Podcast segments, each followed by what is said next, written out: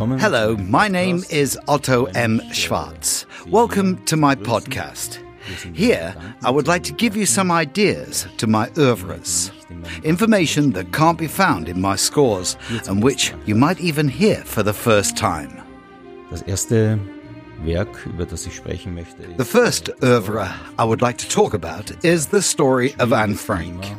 Of course, it's a delicate topic, and it doesn't deal with the diaries, but it deals with the story of her life.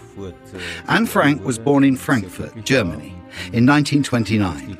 She led a happy life until the political change shook everything up. She had to flee to Amsterdam, where she was betrayed and therefore taken to a concentration camp in the east. Anne Frank died of typhus in the Bergen-Belsen camp at the age of 15. Mein Bezug zu Anne Frank ist in vielerlei Hinsicht. My äh, connection to Anne Frank is the following. As my father was born in 1929, I remember his childhood pictures, which are similar to those of Anne, although my father was a boy. But it is hard to see a difference in pictures of the 1920s, as they look mostly the same. And then there are those people neglecting the truth nowadays. In many schools, the diaries of Anne Frank are not dealt with, as we cannot burden our children with the truth or the brutality of these times. Leute scheinbar nicht zumuten kann.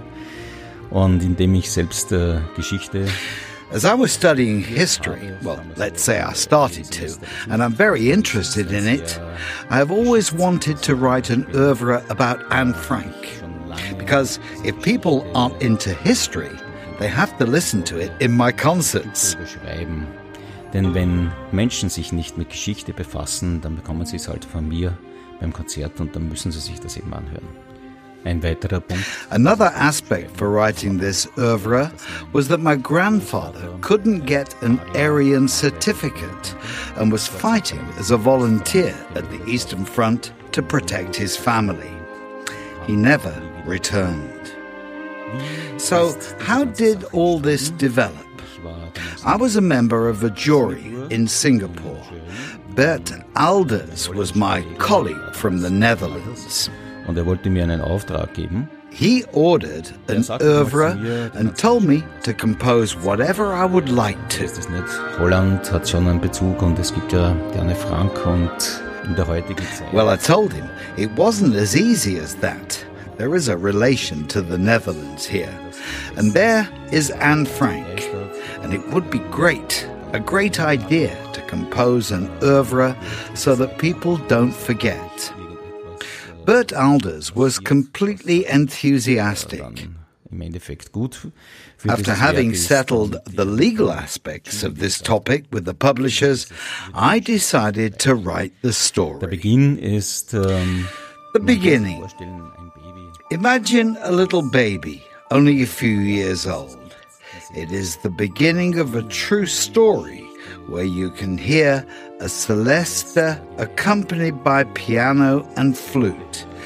Everything starts innocently. Ganz unschuldig.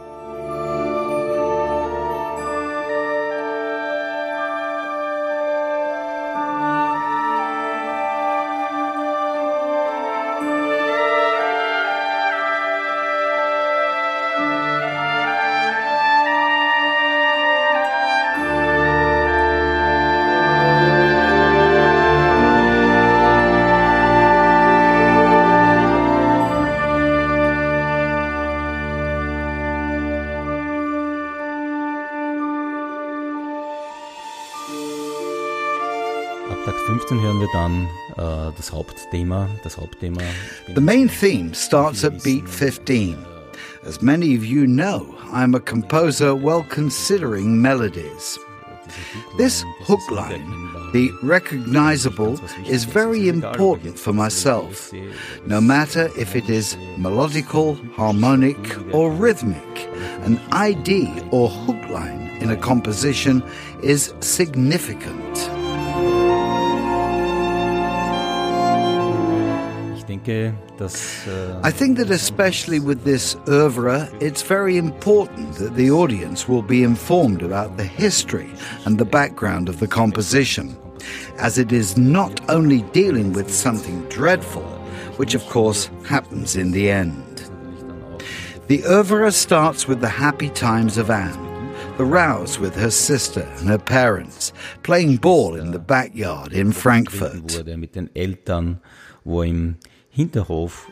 And then there is one funny theme, which has often been misinterpreted. I got some emails asking if I'm crazy to compose such a funny passage in an oeuvre covering such a serious topic. But all these misunderstandings come up when the background of the composition is not known. In this 7 8 time, you can hear a ball game, the bouncing on the floor. And when you throw the ball against the wall, it results in odd time beats. You can hear the bouncing and just having fun in this part. diesen Teil zu hören.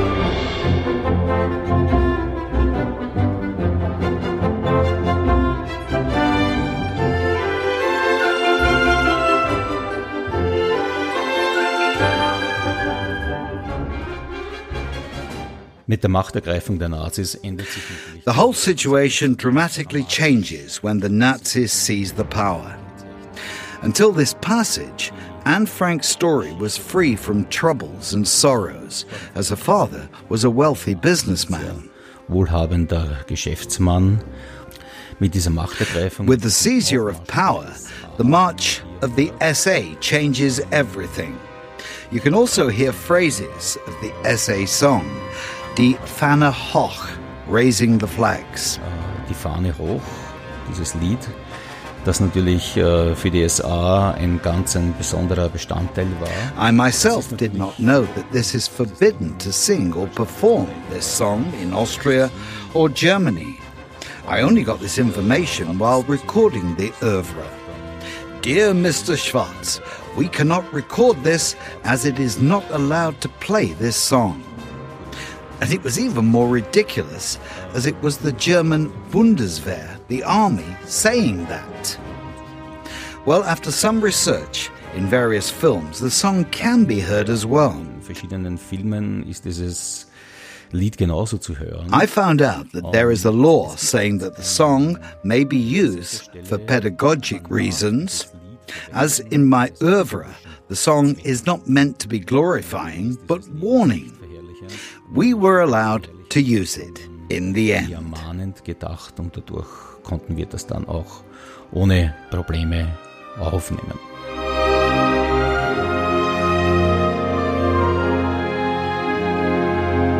Anne Frank verlässt dann natürlich Deutschland, die deutschen Truppen. Anne Frank then leaves Germany. The German troops follow. Anne Frank begibt sich in dieses She Haus. and her parents move to the house where she starts writing her diaries. In my music, you can hear the dreams and the magnificent. Großartiges. Jeder, der irgendwann If you've ever been locked or lonesome for a longer time, you are aware of these kind of longings. Und ich habe eigentlich den Traum. I put the dream of the young girl longing to get to know the big wide world when she has the chance to get away from the house on paper. Auf Papier gebracht, leider, passiert natürlich alles anders. Die Franks werden. But nothing like that happens. The Frank family were betrayed, they're deported, and the train leaves to the east. Osten. Und das ganz. The difficulty in interpreting the oeuvre is exactly from this passage, where they are deported until the absolute nightmare, where sirens are howling and everything escalates, performing a continuous crescendo and interpreting the passage with the corresponding drama.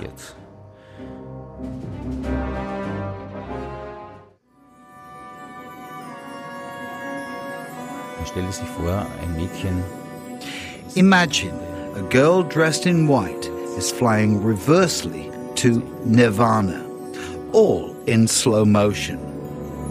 Es gibt auch einen Überlebenden, das ist Otto Frank. Und Otto Frank, äh, But there is one survivor, Otto Frank. He finds Anne's diaries, her memories, and then he published them and left them to posterity. um der Nachwelt etwas weiterzugeben. The oeuvre ends as it has begun. im Endeffekt It could be a perpetuum mobile in the end, saying times are repeating. A stitch in time saves nine.